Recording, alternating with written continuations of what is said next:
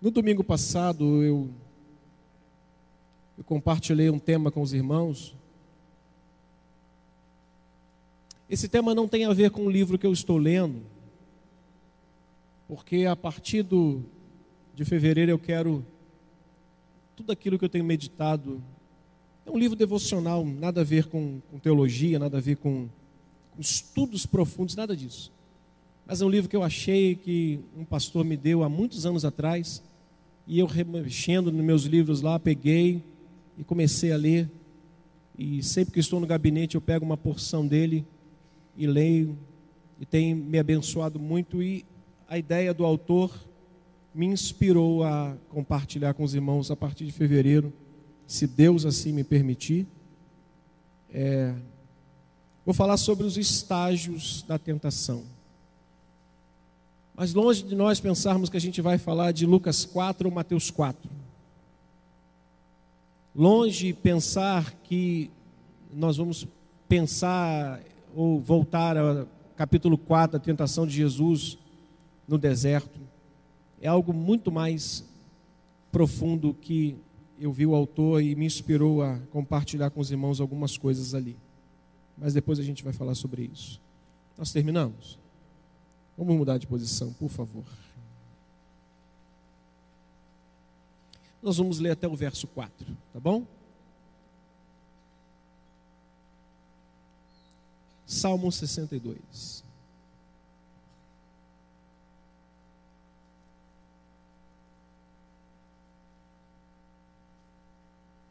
Somente em Deus, ó minha alma, espera silenciosa. Dele vem a minha salvação. Só Ele é a minha rocha e a minha salvação e o meu alto refúgio, não serei muito abalado.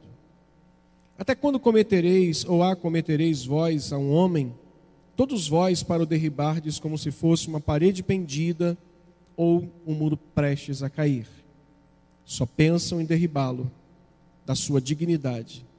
Na mentira se comprazem, de boca bendizem porém lá no interior maldizem. Senhor, essa é a tua palavra, a porção desta noite. Que o Senhor nos ajude a construir este pensamento e aplicar tudo isso em nossa vida, em nome de Cristo. Amém. Poder ocupar o seu lugar. No domingo passado eu comecei a falar com os irmãos sobre um tema é, os efeitos atrofiantes da culpa.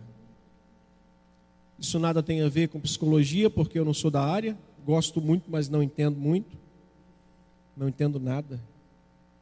Mas eu queria pensar com os irmãos no domingo passado e compartilhar hoje, finalizando. Hoje eu quero falar como superar isso. Como superar esses efeitos e desfazer esses efeitos que atrofiam, que anulam, que paralisam, que ingessam a nossa vida de alguma forma. Mas rapidamente antes de eu relembrar isso, mostrar o que é, como isso chega até nós e quais são os seus efeitos, eu quero rapidamente fazer essa lembrança aos irmãos aqui, principalmente aqueles que chegaram hoje, vieram pela primeira vez e, e não estavam aqui na semana passada. O que é isso tudo? O que é a culpa senão um sentimento que chega até nós por um caminho que a gente mesmo preparou, a gente mesmo pavimentou? Foi isso que eu mencionei aos irmãos no domingo passado. A culpa é um sentimento que ela não vem porque estamos doentes ou de uma pessoa doente, pelo contrário, são de pessoas que vivem normal que são normais. Eu mencionei que a culpa, é, ela não está sobre a vida e sobre o coração de um psicopata, porque ao mesmo tempo que ele mata alguém, que ele atropela alguém e volta para atropelar de novo, tem prazer nisso, é o mesmo prazer que ele tem quando ele come um sanduíche. Quando ele come um sanduíche e atropela alguém ou mata alguém, ele, ele tem esse mesmo prazer, porque para ele não existe culpa, não existe remorso, não existe nenhum sentimento senão de prazer naquele mal que ele está fazendo. Porém, culpa não é algo que a gente tem que olhar é, como uma doença que está sobre nós. mas porque nós somos normais. Quantas pessoas se sentem culpadas porque é, deixaram de fazer alguma coisa que deveriam fazer? Quantas pessoas se sentem culpadas porque o filho tomou uma atitude e ela hoje remói a sua alma por conta daquilo que o filho está fazendo? Na responsabilidade não é sua. Então a culpa é um sentimento que chega até nós por um caminho que às vezes a gente mesmo abre. A culpa também, que afeta a alma, é produzida pelo pecado, por uma falha, por uma permissão ou por uma porta que abrimos, ou até mesmo por uma transgressão. Foi isso que eu lembrei, estou lembrando dos irmãos que eu falei na semana passada. E os dois personagens que eu usei foi Davi e o filho pródigo. E eu usei Davi e o filho pródigo em dois contextos diferentes. Por quê? Porque Davi não imaginou o pecado que ele havia cometido com Betseba e consequentemente é, desembocando no seu marido, no marido de Betseba, com um homicídio, ele não imaginou que aquele, aquela aventura começada por uma pergunta quem é aquela mulher, com uma ordem traga para mim e com o, a, o, o desejo consumado com Betseba, ele não imaginou que chegaria tão longe e que o preço fosse tão alto a ser pago. É exatamente isso que o pecado faz. Ele esmaga a pessoa porque ele leva a gente ou a pessoa a não imaginar que chegaria a tal ponto e a ter que pagar uma conta tão alta que ela não tinha calculado isso. Bom, não imaginei que fosse a esse ponto ou chegasse a esse ponto. Mas também lembrei do filho pródigo, porque Cristo quis deixar isso claro para todos que estavam lhe ouvindo, que a ideia ali não é mostrar o filho pródigo, o irmão do filho pródigo, mas mostrar o tamanho do amor de Deus. Assim como a dracma não é para mostrar o zelo daquela mulher procurando a dracma, não é para mostrar, ah, perdão, é para mostrar o zelo da mulher procurando a dracma, não é para mostrar a dracma, mas para mostrar o zelo que aquela mulher teve em buscar aquela dracma. Então, o que Jesus quis mostrar é que a culpa que estava por detrás daquele jovem, em um dado momento, é quando ele desperta para saber que a consequência já estava ali, a, a conta já tinha chego, o valor que ele tinha que pagar era alto demais, no primeiro momento, ele fala assim: peraí, eu tenho que voltar. Eu tenho que me arrepender. Diferente de Davi, que os sinais que Deus dera para ele, de que a sua escolha, a sua decisão foi uma decisão perigosa e que aquilo ia gerar consequência, porém ele continuou tramando para tentar se desvencilhar do próprio mal que encaminhou, diferente de Davi, aquele jovem rico, aquele jovem é, filho daquele fazendeiro, que é o chamado filho pródigo, no primeiro sinal de que ele estava no caminho errado, ele se arrepende e ele volta. E quantas pessoas hoje exatamente estão vivendo assim? Como Davi, que sabem que o caminho que ela está seguindo é um caminho de morte, é um caminho perigoso, é um caminho que vai desembocar para uma vida longe de Deus. Deus já está dando vários sinais. Deus já está mostrando que aquilo vai levá-lo para o caminho de morte e ele não está fazendo nada. Desperte-se hoje como o filho pródigo, meu irmão. Ao sinal de que as coisas estão ruins, volte-se para Deus. Esse foi o grande exemplo que nós tivemos. Então, aquele momento, aquele jovem se desperta. Fica perfeitamente claro, tanto que Davi e aquele filho pródigo, ambos, não tinham ideia do custo que aquilo iria ser para a sua vida, baseado nas suas decisões. Fica claro que através desses dois homens é que o custo das decisões, o bispo hoje embateu exatamente nisso, o custo das nossas escolhas, o resultado delas, em dado momento, vai vir e vai vir de forma agressiva, vai vir de forma humilhante.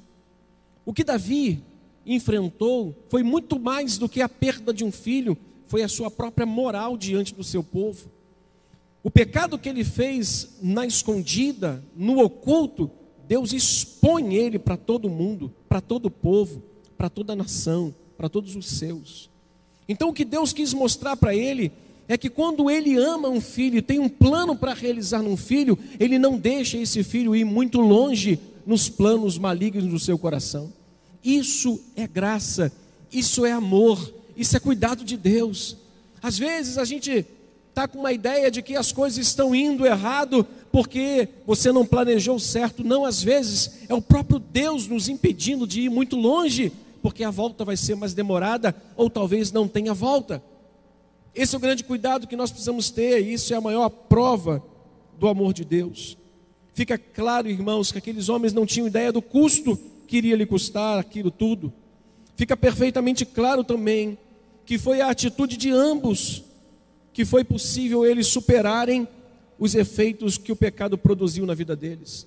Tanto de Davi como do filho, filho pródigo, a atitude deles foi o que deu é, o, foi a alavanca que fez eles superarem aquilo que o pecado poderia ter feito muito maior, que era destruir completamente a vida deles. Irmãos, a atitude que nós temos, às vezes, o meu pai, é, ele tinha um costume de falar pouco, mas quando falava, era aquela palavra pontual, era como uma flecha, era como algo que ficava marcado na sua vida. E uma das coisas que meu pai sempre me dizia: cuidado com quem você anda. Isso sempre ficou marcado. Eu não fui um homem de muitos amigos, de patotas, de gangues da minha juventude, da minha adolescência. Eu tinha poucos amigos e dias atrás o bispo Rubem falando aqui que ele era um homem que gostava de andar sozinho. Então, quando a gente está unidos com, unido com essas pessoas que não pensam como a gente, não andam como a gente, não têm o mesmo espírito que nós, nós corremos um grande risco de seguirmos o mesmo trilho ou a mesma trilha que essas pessoas estão seguindo. Então, o cuidado que nós temos que ter com as nossas escolhas. Eles não imaginavam que o custo seria tão grande, mas também fica claro que a atitude deles foi que foi levou eles à possibilidade de superar os efeitos que o pecado produziu. Ambos se arrependeram e se voltaram para Deus. Portanto, o remédio, o antídoto para superar ou vencer os efeitos da culpa do pecado é o arrependimento. E um certo escritor disse que o arrependimento não é uma ação penitencial. Eu errei, pequei, agora eu tenho que me penitenciar, eu tenho que fazer alguma coisa para que o meu pecado, a minha culpa e o meu erro, ele seja apagado, seja diminuído. Não, arrependimento não é uma ação penitencial, mas um despertamento do sono espiritual produzido pelo pecado. É quando eu desperto, como filho pródigo olhou assim: Uau, os trabalhadores do meu pai comem melhor do que eu. Ele desperta para uma realidade ele se arrepende, então ele diz: Eu vou me levantar, eu vou ter com meu pai, eu vou dizer a ele: Eu pequei contra ti, eu pequei contra os céus, não sou digno de ser chamado teu filho, me trata como dos teus empregados. Essa é uma ação, é uma atitude que revela que aquele momento da vida dele seria uma, uma página virada. O arrependimento nada mais é, irmãos, do que um trampolim para renovar a nossa confiança em Cristo é um trampolim para fazer com que tudo aquilo que um dia estava nos atrofiando, nos prendendo, nos paralisando, como em algum momento fez na vida de, de Davi, daquele filho pródigo, possa ser um trampolim, irmãos, para vivermos uma vida de plena confiança em Cristo. E é a confiança que serve como um combustível que nos movimenta para a vida. No domingo passado eu disse que os efeitos negativos da culpa é que ela abala a nossa segurança em Deus. Ela também enfraquece a nossa confiança no viver diário. Nós prendemos a confiança em fazer as coisas. Porque a melhor coisa que a gente faz, ou quando estamos fazendo alguma coisa, é saber que Deus está com a gente. Saber que Deus está com a gente nos dá mais confiança de seguir no plano, de seguir na tarefa, de seguir no curso, mas quando a gente não sabe, não tem a plena certeza de que Deus está com a gente, a gente paralisa. E esse é um dos efeitos paralisadores, irmãos, da culpa, é que ele abala no nosso senso de segurança a Deus, em Deus, ele enfraquece a nossa confiança no viver diário, nós ficamos anulados, nós não queremos mais fazer nada e também nos impede de fazermos uma coisa importante de todo cristão: ministrar aos outros. Nós não temos nem para nós, como é que a gente vai oferecer para os outros? Nós não ministramos mais a ninguém, nós não pregamos mais a ninguém, nós não testemunhamos, porque isso está enfraquecendo, está engessando, está atrofiando a nossa vida. Mas, irmãos, o arrependimento é o trampolim que renova a nossa confiança. E aquele rapaz, ele disse: Eu vou lá ter com meu pai. E ele foi. O filho foi tratado como filho perante Deus. Isso é a mostra que Jesus quis dar de que quando nos arrependemos de fato e de verdade e nos achegamos a Deus novamente com o coração quebrantado, Ele nos trata como filhos. Ele nos trata como filhos amados. Ele nos trata como aqueles que ainda têm grande estima para Ele. A confiança, então, é o combustível que movimenta a nossa vida e aquilo que estava paralisado, aquilo que nos amedrontava, nos dá um fôlego maior, nos dá um ânimo maior, nos dá uma vontade maior, irmãos. E depois desse trágico episódio, que trouxe vergonha a Davi, que trouxe humilhação a Davi, que trouxe a morte de um filho não planejado, nos capítulos 11 e 12 de 2 Samuel, esse mesmo homem agora viveria um outro momento trágico na sua família. Os capítulos 13 ao 18 de 2 Samuel revelam esse momento. Seus dois filhos, Absalão, Amon, brigam, há um homicídio. Amon coabita com Tamar, sua irmã. Aquilo gera no coração de Absalão uma, uma indignação e ele mata. Há um assassinato no meio da família. Aí, para os mais temerosos e espirituais, vão dizer assim: isso é consequência do meu pecado lá de trás. Isso é porque Deus ainda está, famo, aquele famoso jargão evangeliquez. Deus está pesando a mão sobre a minha vida. Irmãos, Deus não nos trata como os homens nos tratam. Quando você paga uma conta com Deus, Ele não volta a te cobrar, não. Quando você paga uma dívida com Deus, Ele não volta com aquele boleto e diz assim: ainda ficou os juros, toma aqui. Deus, quando nos perdoa, você quer abrir um texto? Abre Miqueias. E pastor, onde fica esse livro? Tem na Bíblia. Vá no índice. Olha como é que Deus nos trata. Miqueias 7, 18 e 19. Quem não encontrar pode correr lá na porta que hoje é o último dia do CETEB para inscrição. Aí vai ter facilidade de você abrir em Miqueias capítulo 7.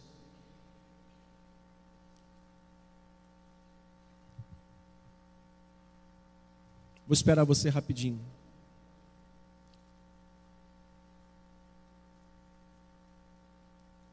Vamos ler todos juntos? Quem é? Todos acharam? Capítulo 7, Miqueias.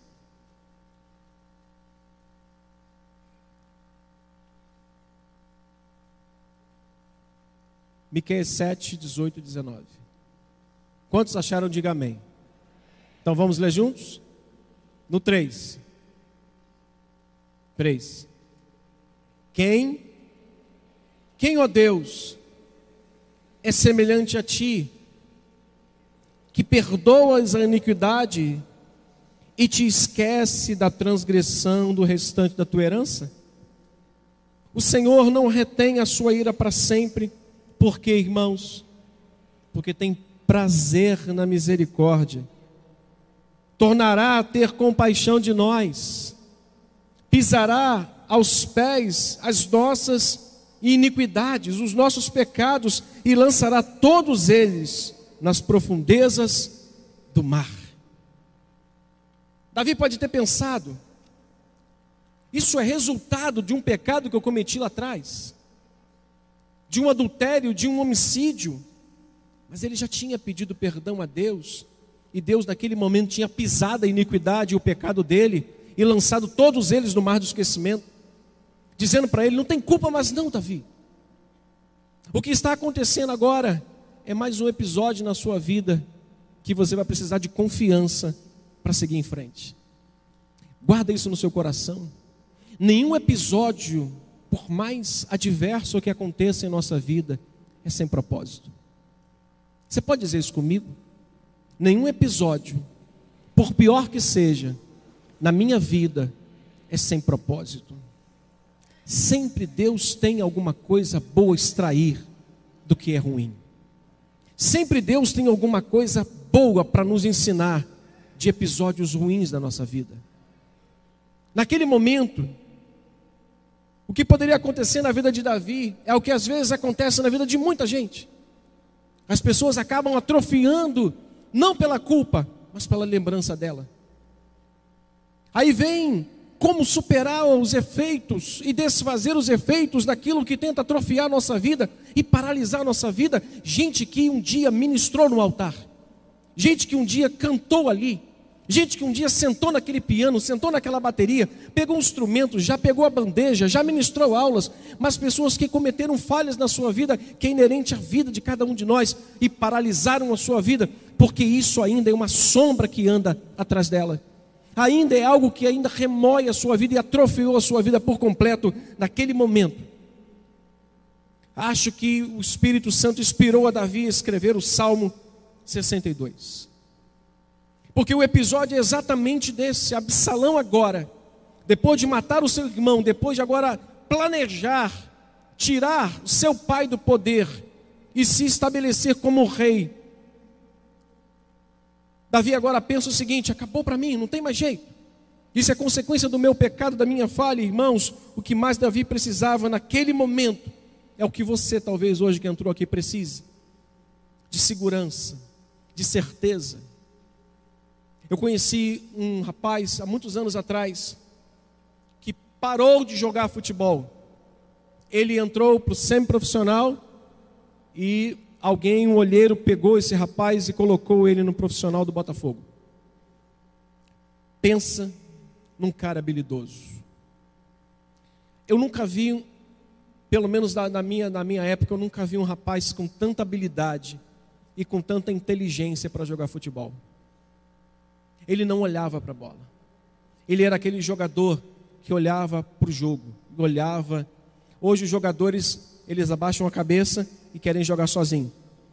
Ele driblava, ele conseguia olhar para o jogo e ele aquele meio de campo que dominava. Porém, alguém machucou e pegou o seu joelho.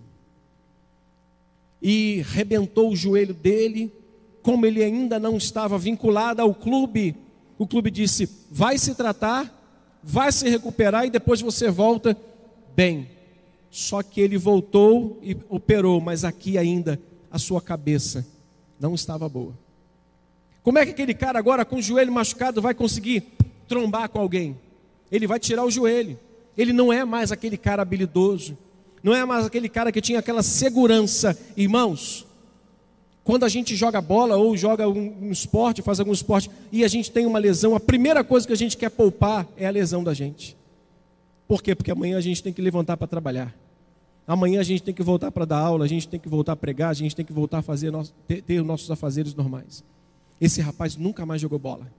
Era possível que Davi nunca mais voltasse a ser quem ele foi.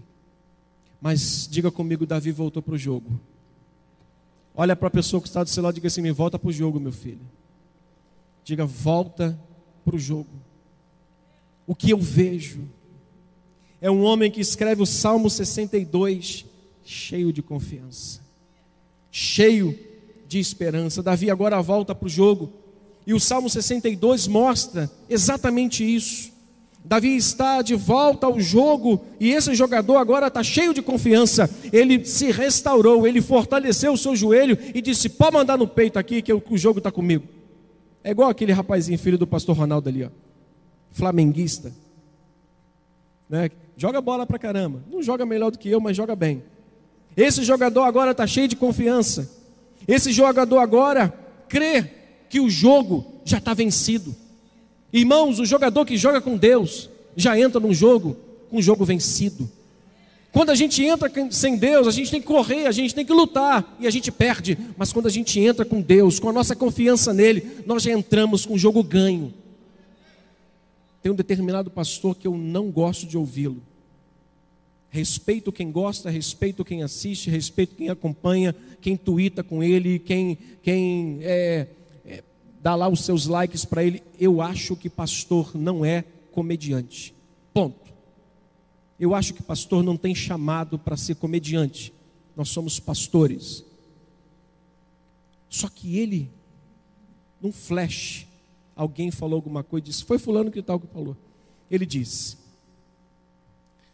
Se José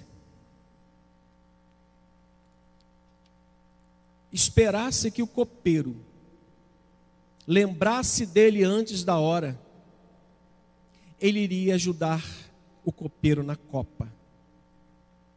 Mas se, como ele esperou, Deus lembrar dele, ele foi sentar no carro de Faraó. Às vezes é assim que acontece. Coisas ruins acontecem para nos levar a lugares muito maiores. Esse homem agora volta para o jogo.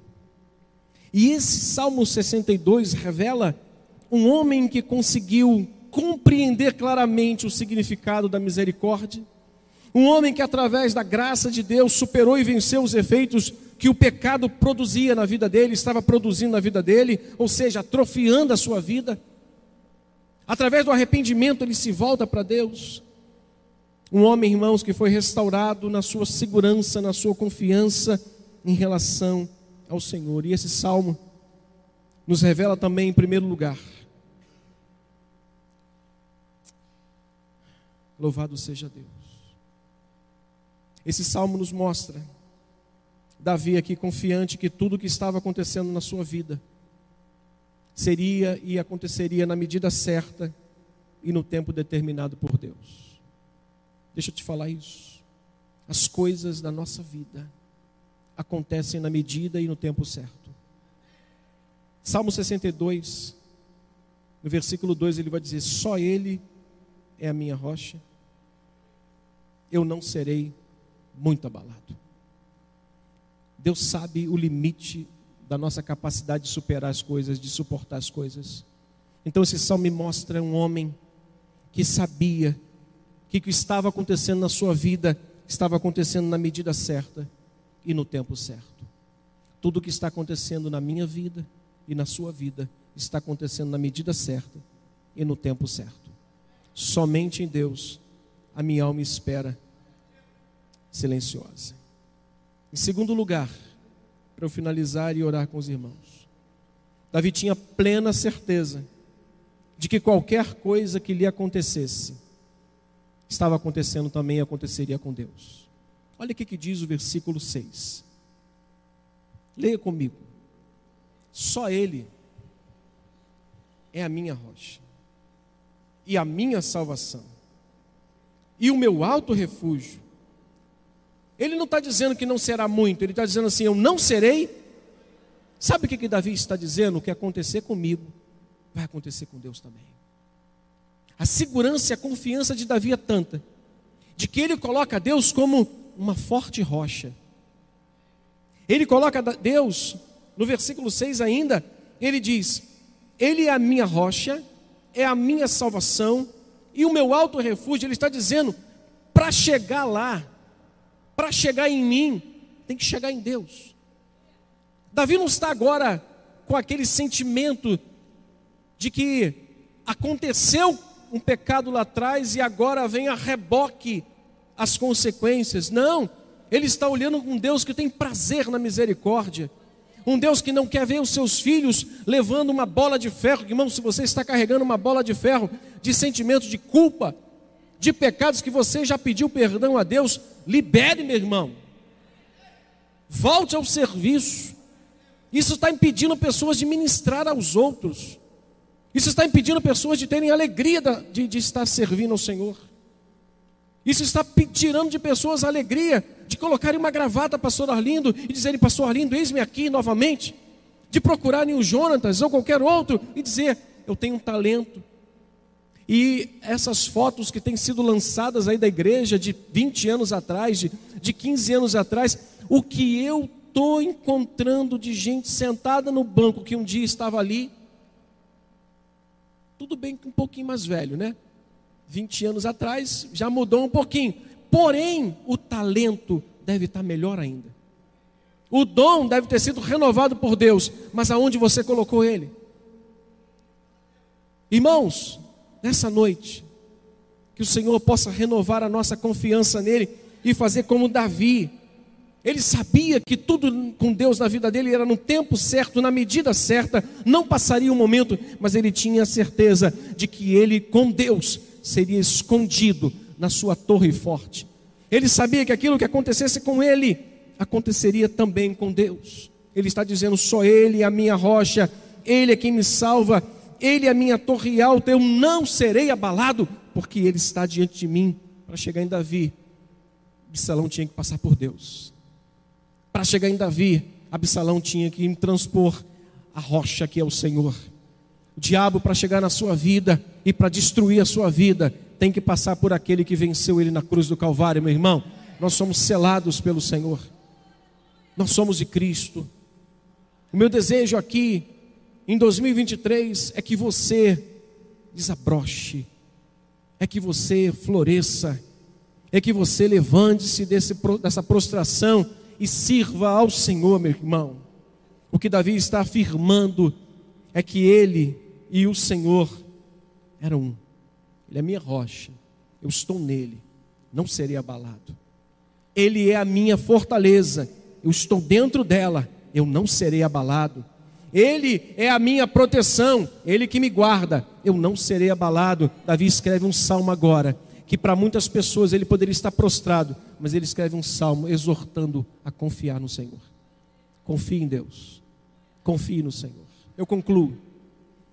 Essa afirmação de Davi relembra o pedido de Jesus a Deus na sua oração sacerdotal, no capítulo 17, versículo 11. Leia comigo por favor.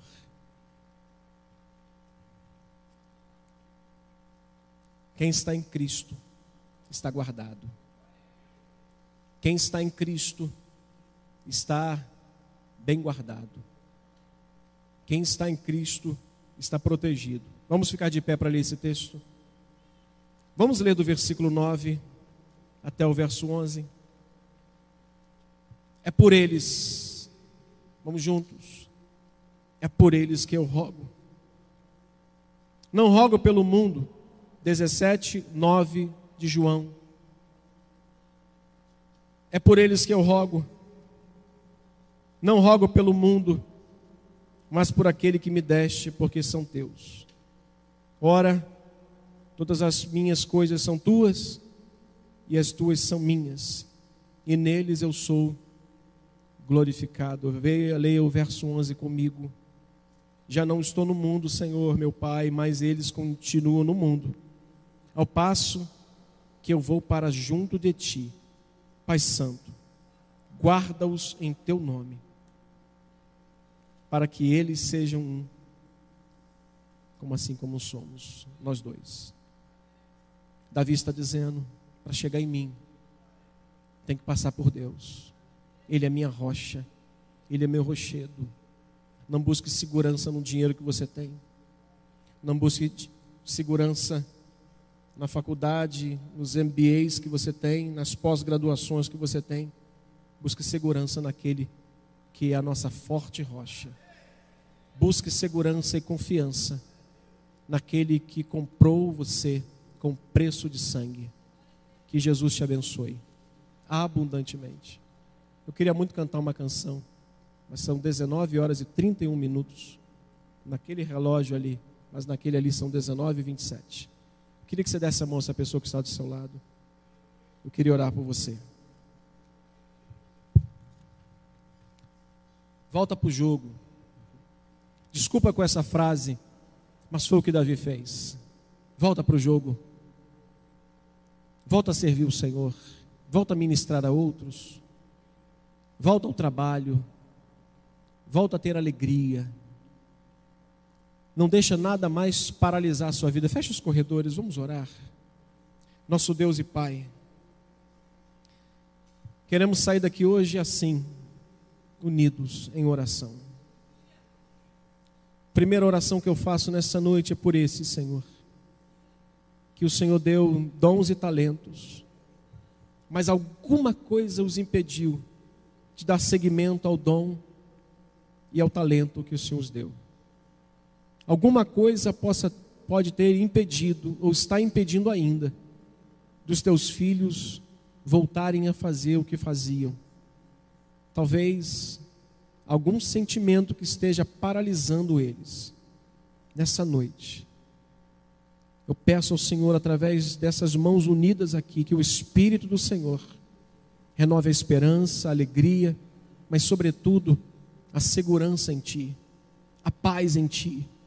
Assim como um novo episódio trágico na vida de Davi não o impediu de seguir em frente e de dizer: Tu és a minha segurança, eu não serei abalado por isso. Assim, os teus filhos possam sair daqui com esse sentimento. Que o Senhor possa renovar sobre eles a tua graça, a tua bênção, o teu favor, o teu cuidado. Abençoar a sua casa, a sua família e não permitir nenhum momento que os efeitos, Senhor, da culpa, de algum sentimento atrofie a sua vida, pelo contrário, que eles saiam daqui nessa noite, prontos para novamente servir ao Senhor com alegria e servi-lo de coração. Abençoa meu irmão, toda a sua família.